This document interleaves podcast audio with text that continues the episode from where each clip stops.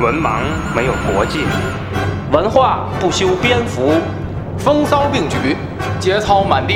欢迎收听《文盲书友会》。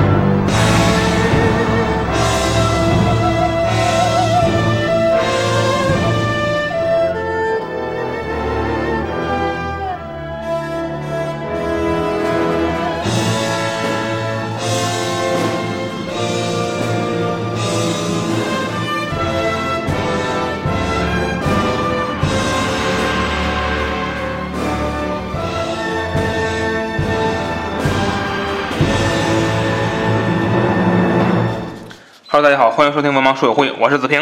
我是阿飞，我是卫士。哎，咱们今天是这个三国，是文盲说三国的这个赤嗯壁篇呢啊。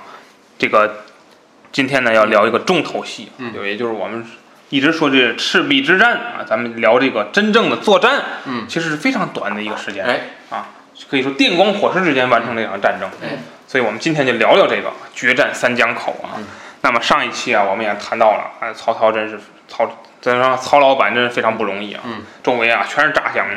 就讲干讲干的忠心耿耿的。蒋干等等吧，忠心耿耿嗯啊。那么呢，之前也聊了啊，这个曹操啊，现在就认为自己已经手拿把攥了，哎，他就是他现在还不知道这个自己非常可嗯可怕啊，他这个等于他认为啊，第一个我占天时，我占地利，嗯我占人和嗯啊，我什么什么都有嗯，我水军啊无敌，嗯，我有连环铁甲啊就跟嗑了药似的。啊，对对，我这只要啊这个。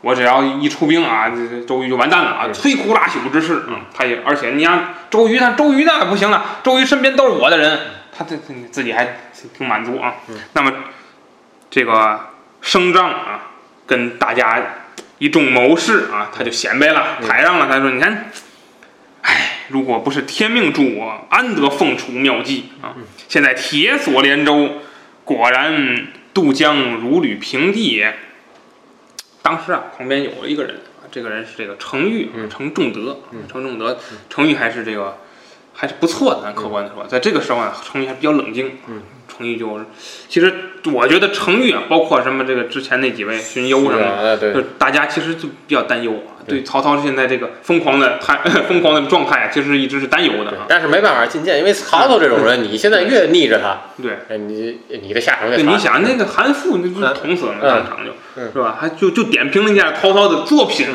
就被就就被捅死了， 哎就给曹操说了说活，就被捅死了，多么残酷的代价，是不是？这敢说？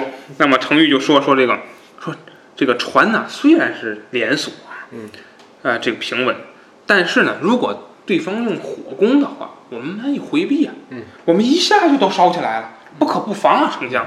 曹操就说：“哎，哈哈哈哈哈哈！斩！ 没有没有，曹操说：“仲德虽有远虑，但还有见不到之处。”嗯，怎么呢？啊，这这旁边荀攸就说说这个程仲德说的没有错误啊。嗯，说丞相何故大笑啊？曹操说：“哎，用火攻啊，必须借风力。哦，我还以为这这年头没 火，乾隆以后才有，吃生肉啊了。说这个，说 你看这个必须借助风力。嗯，你看现在是隆冬季节，只有西北风，哪有东南风？是吧？那么我记得那个电视里啊，还演了一下，嗯就是让那个这个程仲德让程昱啊拿火烧这个曹操，结果火都扑到他自己身上。你看看，只有西北风，没有东南风的嗯，就我们这必我也把曹操烧了，结束。哎，你烧我烧我，死了。您说的啊，烧啊，对对，应该这么说。那个汽油呢？ 没这个。哎呀，那么他说，你看，咱们在西，咱们在西北方向，嗯，是吧？他们在东南方向。那么如果用火攻，他们必然烧自己啊呀、吾何惧哉？是吧？这个啥，程仲德不要灰心丧气。嗯，如果是这个十月小春之时，嗯那么呢，我一定听你的计策。哎，哎，还安抚了一下。说曹操还是还是还这阵儿还没有完全的这个丧失理智啊。那么大家一看啊，那甭说了啊，这丞相妙算啊，无所不及啊，说了一句。但是但是演但是这个电视里，我记得那个时候这个程程昱啊是要再过去再说的嗯，被这个荀攸给啊拦住了，是吧？想想韩馥的事儿，别再说了，嗯，是吧？啊，就不要不要多提了啊，这个这个就是中国古代政治啊，嗯包括现现在也这样啊。啊，那么这个，那么我们悲说，观者灰，好，没有人比我更懂风。就是这状态，就是就是这状态，就就是这，其实其实就是这状态啊，没有人比我更懂没。有没有更懂风了，就是在上一期也是，没有人比我更懂大象。哎，你看你看那个采最新那哦个有个采访，有个电视台采访，嗯啊特朗普说美国是全世界防疫工作做的最好的 国家，我给你看这有数据。我说你这什么玩意儿？ 对，就特朗普还说这个，如果拜登当选，就是美国就会被中国占领，就是你们都得说中国话，知道吗？多我可美怕！国老师说已经疯了。不是他们，哎，后有机会再聊特朗普啊，咱们不是我那天还看了一个说那个说那个，你给你们看那个就是那个那个美美国那个特朗普让什么哪个副总统嗯嗯，那个什么设计设计一个巨大的手刹，嗯啊看那个了那个让那个，然后那个洛洛洛马公司设定一个巨大的手刹，然后让太阳总总照着美国，就是当太阳照在美国的时候嗯，紧急拉手刹，嗯然后让中国永远处在黑暗当中。什么玩意儿？这是嗯恶搞吧？这是恶搞。什么 玩意儿？这这这这继续啊，然后说这个，那么今天呢，这个，呃，我们聊这决战三江口，我们分几个阶段来聊啊。嗯第一个阶段呢，我们叫余量斗之啊。哎，其实这个其实咱客观的说，演义里呢描述的还是一个篡改对历史的篡改。那么其实，在这个时候呢，应该是上下同心的啊嗯，大家在一起啊，一起抗曹。但是呢，这个总有不和谐吧嗯。这周瑜呢，总憋着要害这个诸葛亮。嗯，啊，就是即使是在决决战三江口这已经非常紧要的关头了，嗯还憋着害这诸葛亮啊。那么呢，在这之前呢，嗯其实你看啊，你不得不说，周瑜其实还是有远见嗯的。是他觉得就是这场仗嗯只是一个阶段性的战役对，对但嗯，从如长果远来看，从长远来看嗯，嗯可能蜀国才是长期敌人。哎嗯，那么呢，在这给个他下毒啊， 周瑜是光明正大的人给物他，下毒啊， 光明正大的就是，你看那草船借箭也好，这几个也好，都是说什么呢？你立军令状，嗯，你办得好那就行，办不好咱再说，都是这样，对没有说暗害然后告鲁肃。那个借完之后，你点把火 再传，这没个。有没有刀斧手，嗯，那么决战三江口没有杯，没带杯，那么赤壁之战之前呢，有个小插曲啊，就是这个呃，曹操在三江口折兵，他呢派了这个两个浪勺子，我给起个叫那个焦触和张南啊， 非得去跟人家斗一斗啊！你说你一个他，哎，这个周瑜呢，当时啊，他这个挑衅曹操啊，他在这个这个山顶之上呢，就见这个呃，这个曹操的这个军队啊，也比较这个齐整啊。那么呢，当时啊，两军呢就进行了一个短暂的交锋啊，嗯是这个文聘呢和韩当、周泰啊进行一个相持。那么当时呢，曹操呃那个周瑜呢害怕他们深入重地啊，就把他们招回来了。招回来之后呢，文聘就因为短暂的失败嘛，他就回报给曹操了，说你看这个这个东吴的这个水军呢还是很厉害，嗯，这这个你看这个稍微一接触啊，我们就在水上打不过他们。当时呢，这个曹操呢就非常不高兴啊，就说这个，唉，就说虽然说啊这个这个打不过啊，但是我们只要是大举大船开到，我们还是有必胜的把握的啊，进行一个自免。那么周瑜航呢，啊空母舰拉了，周瑜这头得胜了，就说你看这俩浪勺被咱咔咔挨砍了，是吧？咱们还是很很厉害的啊，嗯那还很厉害。虽然说人数不够，但是我们的战战术还可以的。嗯，那么大家非常高兴啊。这高兴的过程中啊，就是外面突然起了一阵风，起风的时候啊，这个两两边都有描述，说曹操这头啊，中军大旗给吹倒了。哎，其实这是一个很不好，在中国古代作战是很不好的对预预兆啊，就是你要输啊，这场战要不利。那么周瑜这头呢，周瑜这一阵风刮过来之后，周瑜本来大笑，刚才哈哈哈，我们这没问题。周瑜也愣了一下，然后突然嗯这想起一件事儿来，口吐鲜血，大叫一声，躺地上嗯拽那儿了。嗯哟，哥愣了，嗯这演戏了，怎么回事呢？然后鲁肃过去之后一探鼻息，火化吧，这个 没没有啊？死了是吧赶紧他抢救吧，抢救一下。说这这这嘟嘟这是怎怎么回事儿？这个，然后不了解，然后就说这个这个，哎呀，一看这人也不行，这人怎么办呢？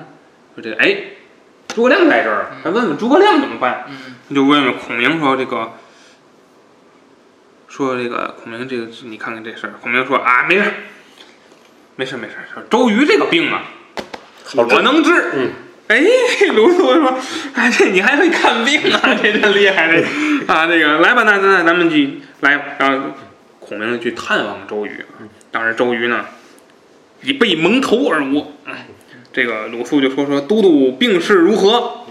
度病 逝，病势如何？度病逝了，知道 没了。周周瑜就说：“哎呀，难受之极啊，浑身疼啊。”这个火化了，鲁肃说说说什么吃什么药了？嗯周瑜就说：“哎，什么药也吃不下，大力丸，什么玩意儿？哪来的有什么病啊？嗯鸭子踢着，啊， 难受之极，什么药也吃不下。”鲁肃说：“说刚才我这个去请孔明，说孔明说，都督的病啊，他手到拿来就能治，说现在就在帐前。”咦，周瑜说：“啊，这个啊，这个乖乖，他这个啊，连治病都会，快快快，给叫来，叫进来。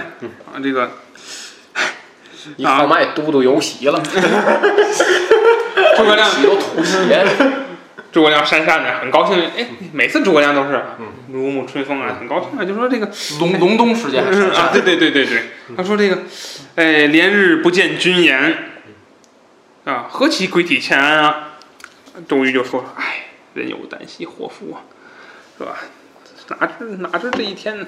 然后这周周瑜呃孔诸葛亮就说：“天有不测风云呢。”他点到这个题了，不测风云嘛。嗯，周瑜就失色了，就说：“啊，什么风？哪有云？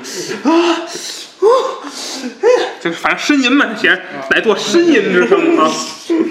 那个这个诸葛亮就说这怎么的了？这帐里，说这个说要先理气，气若顺的话，一呼一吸之间啊，皆可皆那自然全全可啊。那么这个两个人呢，在探讨这个气息，探讨这气息，探讨这个时候呢，其实就点到了这个一个核心的问题。那么周瑜呢，也就明白了诸葛亮他是知道自己的意思的，两个人就都点到这个事儿了啊。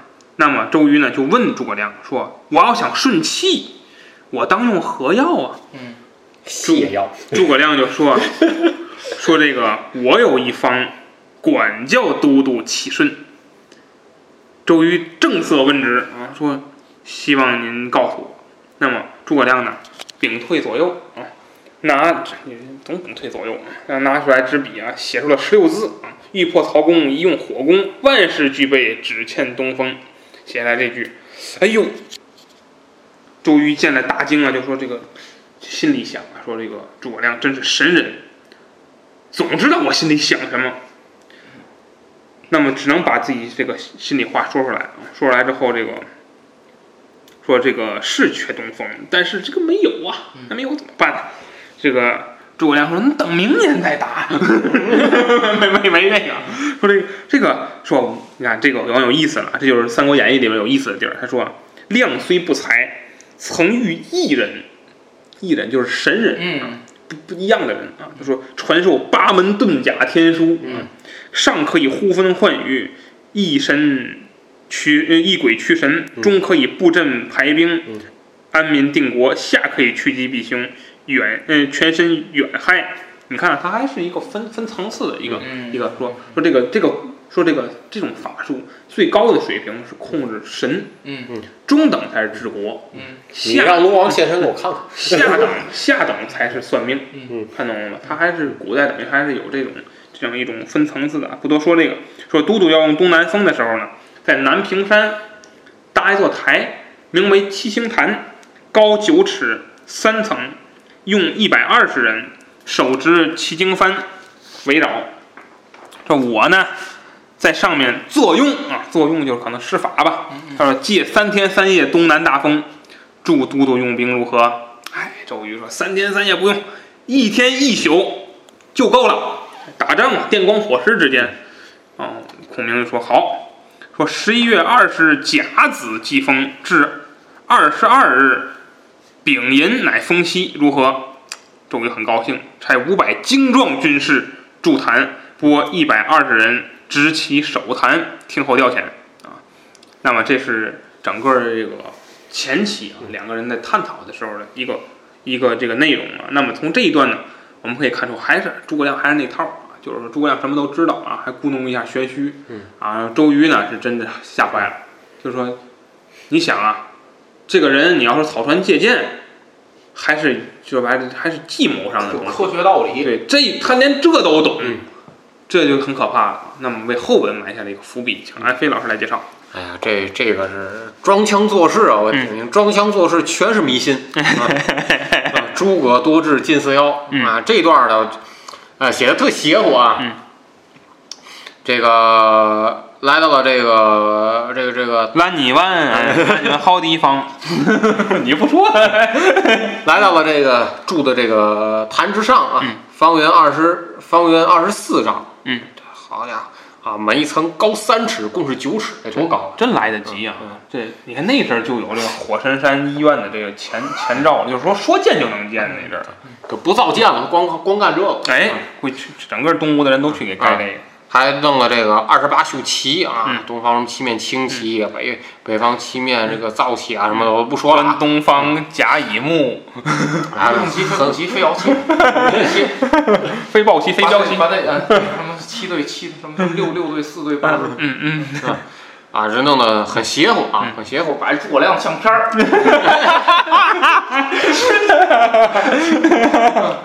孙猴儿。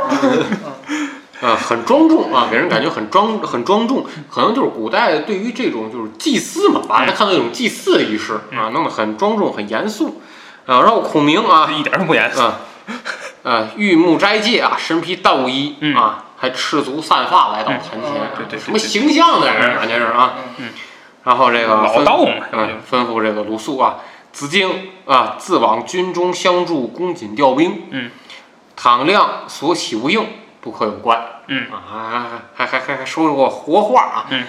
啊，你诸葛亮不请他也刮 风，对不对？你们不弄这他也刮风，损，然后啊，就是开始啊，缓步登坛啊，观瞻方位，嗯焚香于炉啊，注水于壶啊，仰天这个案柱啊，等等啊。然后每天上坛三次，下坛三次啊，主要是把这个东风呢给借来了，就是就是你就是你养老嘛，就是去那儿噱头，歇三就是天。一噱头啊，就是一噱头。而且你看啊，其实这个为什么说明代人写，啊就是说他这个就记法坛的这嗯就这一套啊，它是后世的东西，哎，它是于宋明以后才有这些哦嗯东西，就是汉代啊，没有这个，没没有，嗯，还没有到这个程度，哎，就还没到这个程度。你看，找个空地儿，你想，点把火，你想， 你想道道教它的兴起是，它其中的一脉啊是张鲁，就是那个嗯这那汉汉中那那五斗米道。你想那阵儿才等于他们时期是一致一个是同一时期嘛，啊，它刚兴起，刚兴起来，刚有这没有东这西，么完善。怎么可能有这些呢？对不对？包括二十八宿，还二十八宿还写的挺全，那阵儿有二十八宿都怎么回事儿呢？那奇怪了嗯，所以这个就没有这说法了嗯。包括这营你生看这旗子，对对对好家伙这，这这些都是后世的东西了，所以也就是说是一个呃《三国演义》里的一个一一个一个杜撰啊嗯。好，穿越，嗯，那么诸葛亮呢，开坛借风啊，借了三天啊，就是疗养了三天啊，有点那个北戴河那那那那老干部疗养那状态。然后， 然后干部为借东风打 伞， 借借东风大败， 这是那个车迟国 那那那那段儿，神仙不害家，赵丽蓉，两位唐朝和尚。 你们又错了， 多么的丑呢？好吧，那个，咱接着接着说啊，说那个卫士老师来介绍啊，说这个周瑜啊，得知那个诸葛亮能借风的这个后来表现，嗯，那么将近三更时分，啊嗯，这个忽然听到风响，嗯，周瑜呢出来一看，霎时间东南风大起，嗯，周瑜就害怕了，他就说：“此人有夺天地造化之法，啊鬼神不测之术，要留着他呀，嗯东吴早晚有一天得完蛋。不如啊，咱在上刊时候把那梯子拆了。不如啊，早动手，哎，免生他日之忧。赶紧把丁奉跟徐盛两个人啊叫来了，你们各带一百人。徐盛从江内去，丁奉从汉路去，嗯，一人一一个走陆路，一个走水路，给道儿堵死。到七星盘。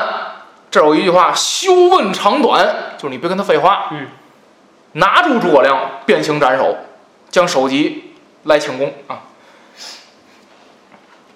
丁奉呢，到了之后呢，下马不见孔明，一问这个军事呢，说呀，刚才下坛去了。嗯嗯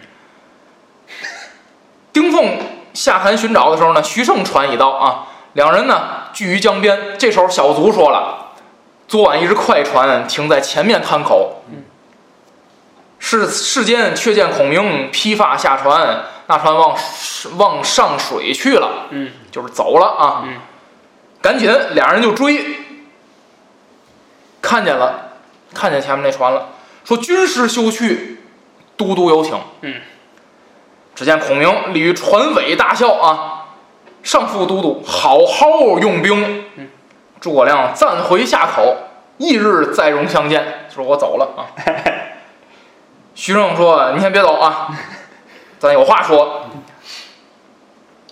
诸葛亮就说了：“说呀，我已经想到了啊嗯，都督不能容我，必来加害。欲先叫赵子龙来迎接，将军不必追赶。这不必追赶啊，嗯也有一个，呃，有有有一个深层含义，就是、嗯你们俩也不是赵子龙的歌儿， 你赶上了也没用、嗯啊。那个，那么，呃，徐盛呢过来一看啊，还是没有放弃追赶啊。嗯等更近一些的时候呢，赵云拈弓搭箭，立于船尾大叫说：“吾乃常山赵子龙，哎，特来接军师，你如何来追赶？本待一箭射死你啊！嗯但是呢，怕伤了两家的和气，但我也得让你知道我的厉害。嗯啪一箭射去，他的这个徐盛船上啊嗯有一个棚，哎，对对这对，是具体是干什么用的？可能嗯是掌握这船的方向的，嗯嗯把这给射掉了。这写其船变横，嗯，他就一下失去这个对对对，方向了啊。这一看没辙了，徐他这盛溺水船而死。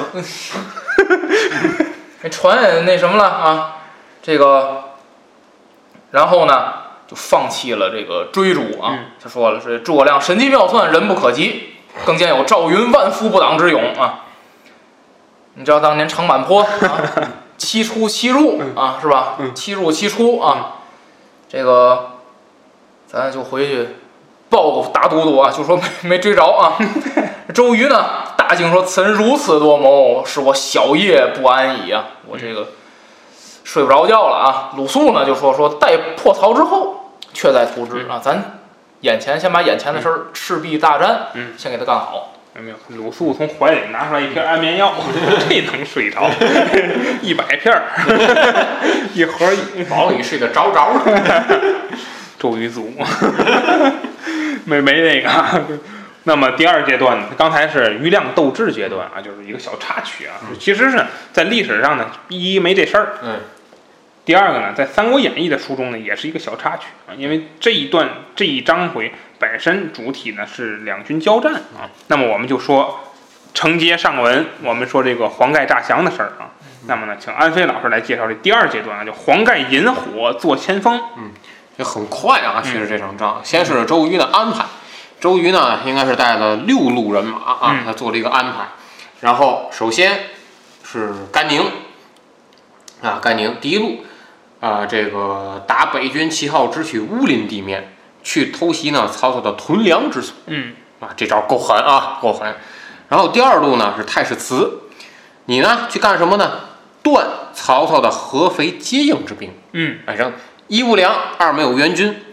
然后第三路是吕蒙，吕蒙去接应甘宁嗯啊，接应干净。第四路是凌统，啊，只看乌林火起，以兵应之。第五路董袭直取汉阳，从汉川杀奔曹操暗中。然后这个第六路是潘璋啊，潘璋接应董袭，啊，就把东吴的这方面嗯做了一个很周密的一个安排，有断粮的，有接应的，有这个直接这个呃断这个这个援兵的。那么再看黄盖啊，再看黄盖，让这个黄盖呢，呃，安排火船，嗯，然后派一小卒持书约曹操，说今夜啊要来降，啊要来降。你看这个，从这方面来看，说嗯周瑜对这个军事，他是这个安排是非常妥帖的，嗯，这个干什么的各尽其用啊，都都用起来了，都用起来了。那么这个再说曹操啊，再说曹操，周瑜这儿呢，这个就安排的井井有条，曹操这儿呢，就就当好事儿呢，曹操这儿。嗯啊，在大寨当中还与众将商议 啊，哎，只等黄盖消息啊。没想到这一天啊，东南风起甚急，嗯嗯啊，起东南风了。然后程昱过来进来啊，告曹操说：“今日东南风起啊，您丞相要提防。”啊嗯曹操这都不叫事儿，这都不叫事儿。还不叫没有人 没有人比我 更能疯。这冬至一阳生啊，来复之时，安得无东南风？何足为怪？没有人比我更懂风了吧？那个嗯一会儿东南风会自己消失。然后这个军事互报啊，说江东一小船来到，说有黄盖密书啊。曹操这个急忙啊招进来，书中说这个呃周瑜啊，这个提防的紧，没有办法脱身。正好呢，这个鄱阳湖运来的这个粮，运来的粮草。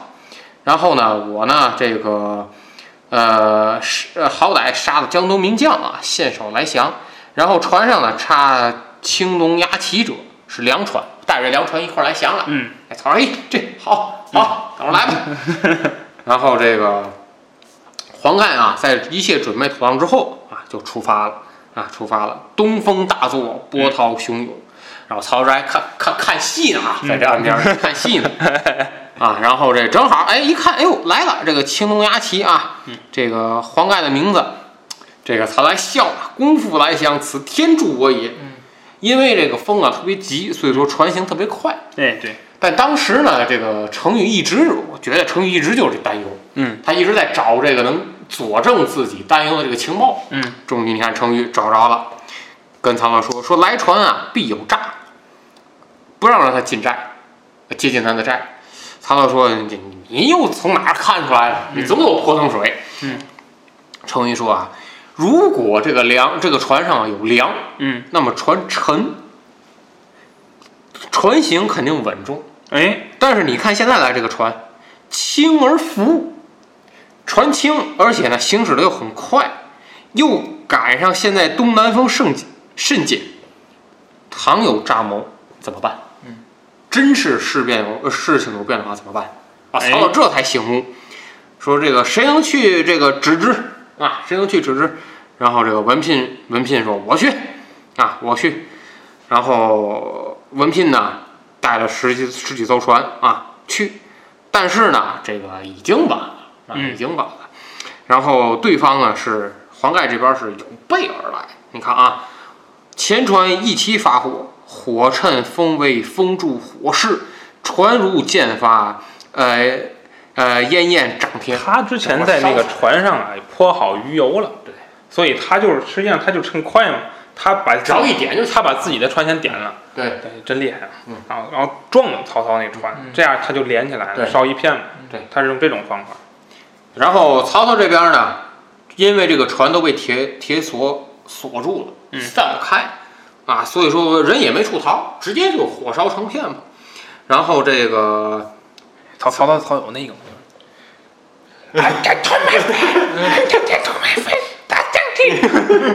渣渣，高比利，我从后背上来。 啊，这曹操没办法啊，只能从这个啊回关岸上营寨，都已经都着火了嘛。嗯，然后还赶上这个黄盖呢在找曹操啊。这个时候呢，得亏有这个谁啊，张辽嗯来保驾，然后 整个一赤壁啊，就终于张辽终于出现了， 也之前在哪儿待着？ 呃不知道啊，运粮去了。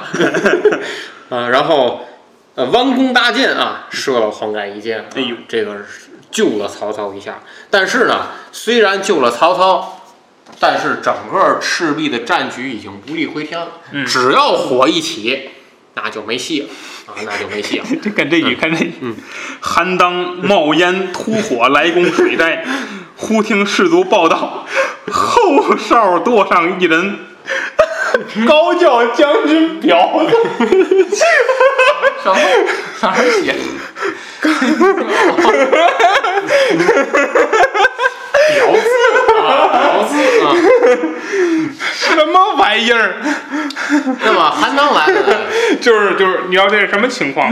这是这不张辽把那个黄盖射水里头了吗？韩当来救呃韩韩韩当来救黄黄盖哎说这这有一人在水里喊将军婊子， 快快救这人黄盖，扶我起来看是谁。婊子，什么玩意儿？东吴的关系比较混乱，哎，人际关系比较紧张，就完事儿了是吧？这个。对，第二句啊，嗯，嗯然后这我记得好像还有还有那个什么那个是脸上中石鱼箭，想想起聊那段儿来了，脸太大了。 有有有这段儿是吧？嗯，是那个这之前那个那块儿好像是有有那么一场， 好吧，说这么多啊，这个那么刚才呀、是火烧战船的阶段，那么在这个战争后期啊，那么有一个这个收尾阶段啊，请这个魏迟老师来介绍一下。啊收尾阶段啊，嗯曹操回关岸上营寨嗯，这几处烟火啊。这个黄盖呢，他呀，因为他是先锋官啊，他呢来寻曹操，曹操呢赶紧要跑，就跳上岸了。然后张辽呢驾一艘小船啊，这个扶曹操呢下了小船。刚下船的时候呢，曹操刚才站的那只大船啊就已经着火了啊。嗯，张辽呢，与十数人，这时候就剩十数人了嗯，飞奔岸口。曹操呢，望见啊有一个穿这个绛红袍者， 黄盖，黄盖啊，黄黄盖，看见穿这个绛红袍者下船，然后呢就觉得这是曹操啊，嗯拿着武器嗯就高声叫道说：“曹贼休走嗯，黄盖在此啊操，咵啊一火，！” 曹操呢叫苦连啊声，马超那段儿，嗯 曹操叫苦连声啊，曹操苦苦苦苦苦，嗯然后呢，然后张辽，苍苍苍苍苍。 乱乱战当中呢，婊子，总有这一乱战当中黄呢，盖大惊，谁呀、这是到底？大呃军中乱喊婊子，乱战当中呢，黄盖啊中箭了，啊，这被刚才说了，嗯张哎被辽张辽射被救了。嗯。但是曹军呢，此时也死伤无数啊。嗯当时呢，满江火滚，哎喊声震地啊。嗯左边韩当、蒋钦两军呢，从赤壁西边杀来；右边呢，周泰跟陈武嗯从赤壁东边杀来。当中呢，周瑜、程普、徐盛、丁奉，大船大队船只都到。这时候呢，曹军着枪中箭，火焚水溺者不计其数。哎，这这后边这段不是我写的，然后这个可以说啊，整个这场战争啊，基本上在这儿就告一段落了。哎就是其实啊，大家要是说这个手里有啊这个图纸的话啊，应该能看到，在水上打仗非常快，他这一场就很快就烧没了。其实是什么呢？大家要知道啊，打仗打的其实是一个心态，就是在这个你要说平常啊，就是说大家就是直直直械互斗的情况下呀、可能还械斗还打会儿，还能打会儿。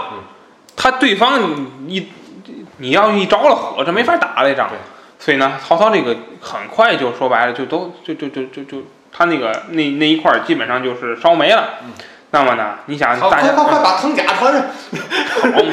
那曹操呢，当时就被护送了，就就下船了。嗯下船之后，他等于上岸嘛。对，上岸他就沿逃，陆路而逃走。逃，所以呢，后面呢就引出了一段逃走的故事，嗯我们在这里先不提啊。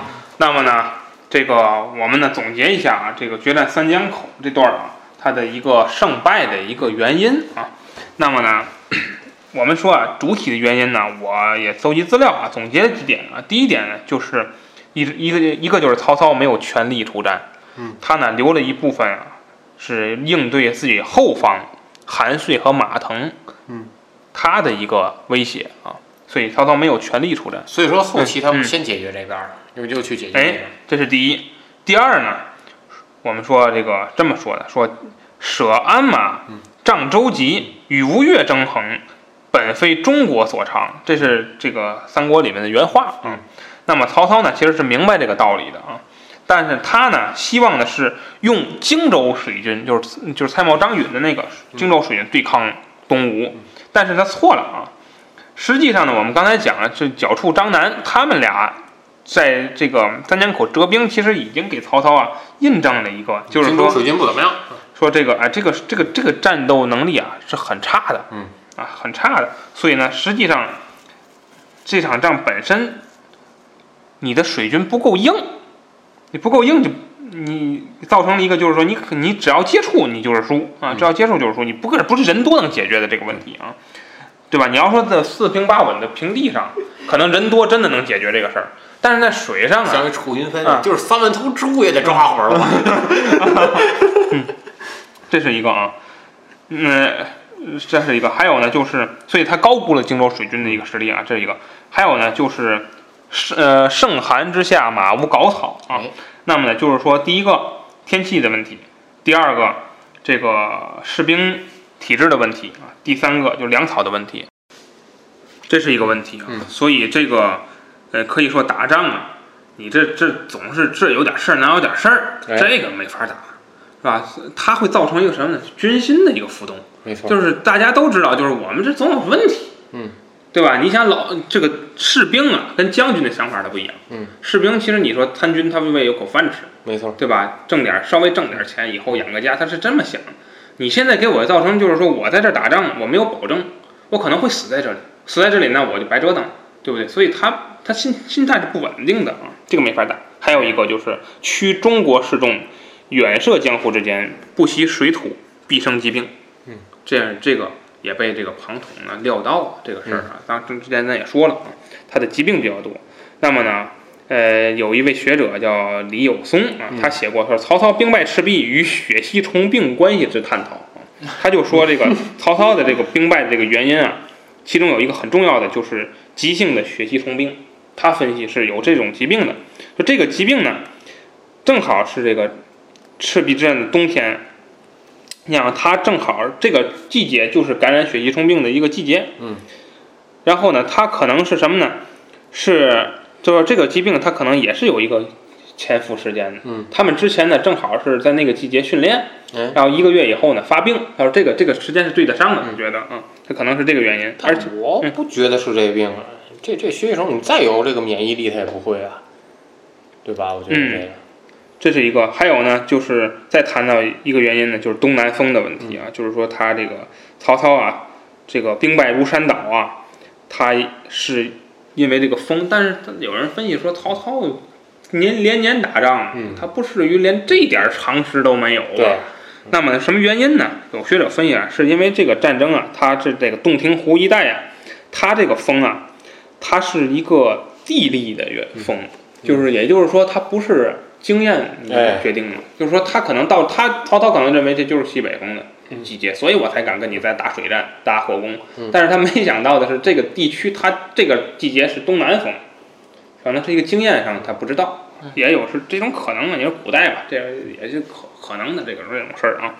那么呢，最后呢，我们说吕思勉先生啊，史学大家吕思勉先生呢，他对赤壁之战的一个评价啊，他说啊，这个他其实在批判谁呢？他在批判孙权和刘备。嗯，他说啊，抗拒统一实际上是影响了一个发展，一个大发展的前提啊。他说这个，呃，假使投降呢，就是曹操可能还会格外优待，嗯，做个榜样给没降的人看。他说，如果说当时投大家都投降了的话，天下及早的统一，免于分裂。他说呢，其实呢，他说对于这个整体的这个国家经济的重振和发展是有利的。嗯，其实呢，我们说啊，这个话不能那么说。嗯，为什么？因为当时的人呢，它不具备一个宏观哎历史的一个发展的。他也没有国家这个概念。对，没错。所以，所以我觉得从国的利益来讲，你肯你涉及到领土这种问嗯主权的问题，你肯定不能让步。他是从肯定是从后面这这这这来看的，因为你嗯这个三国后面就是归晋嘛，嗯晋后面就是这个晋的政权很不好，然后就五胡乱中华。，哎，对对你对，从这方面来看说，你这个如果当时曹操统一的话，也许就没有后面这些事儿了。是。哎，这个只能说是这个事，这都都叫事后诸葛亮啊，就说这这个其实我觉得啊，当时曹操不这么急的话，嗯利用荆州做文章挑拨孙刘之间的，嗯，也、哎对吧也有可能。哎，利用、嗯利用荆州挑拨这两国。对吧？啊逼之欲急则两虎，哎，这这这就和。嗯对对然后对我不逼你，我用荆州挑拨你们俩打。哎，好吧，最后谈谈影响啊。嗯嗯这个赤壁之战的失利呢，使曹操失去了在短时间内统一全国的可能啊，而孙刘双方则借此役开始发展壮大各自的势力。那么刘备呢，向孙权借荆州之后呢，势力逐渐壮大，进而谋取益州。那么曹操在退回北方之后呢，休养生息五年，平定关中之后，才再次大举的征南啊。此战形成了天下三分的雏形，奠定了三国鼎立的基础啊哎。好吧，说这么多啊。那么有个小的悬念，嗯曹操能不能活着逃回北方呢？那么路上他又将遇到谁呢？一 百片安眠药。我们下期再说，感谢大家收听，大家再见。 再见。再见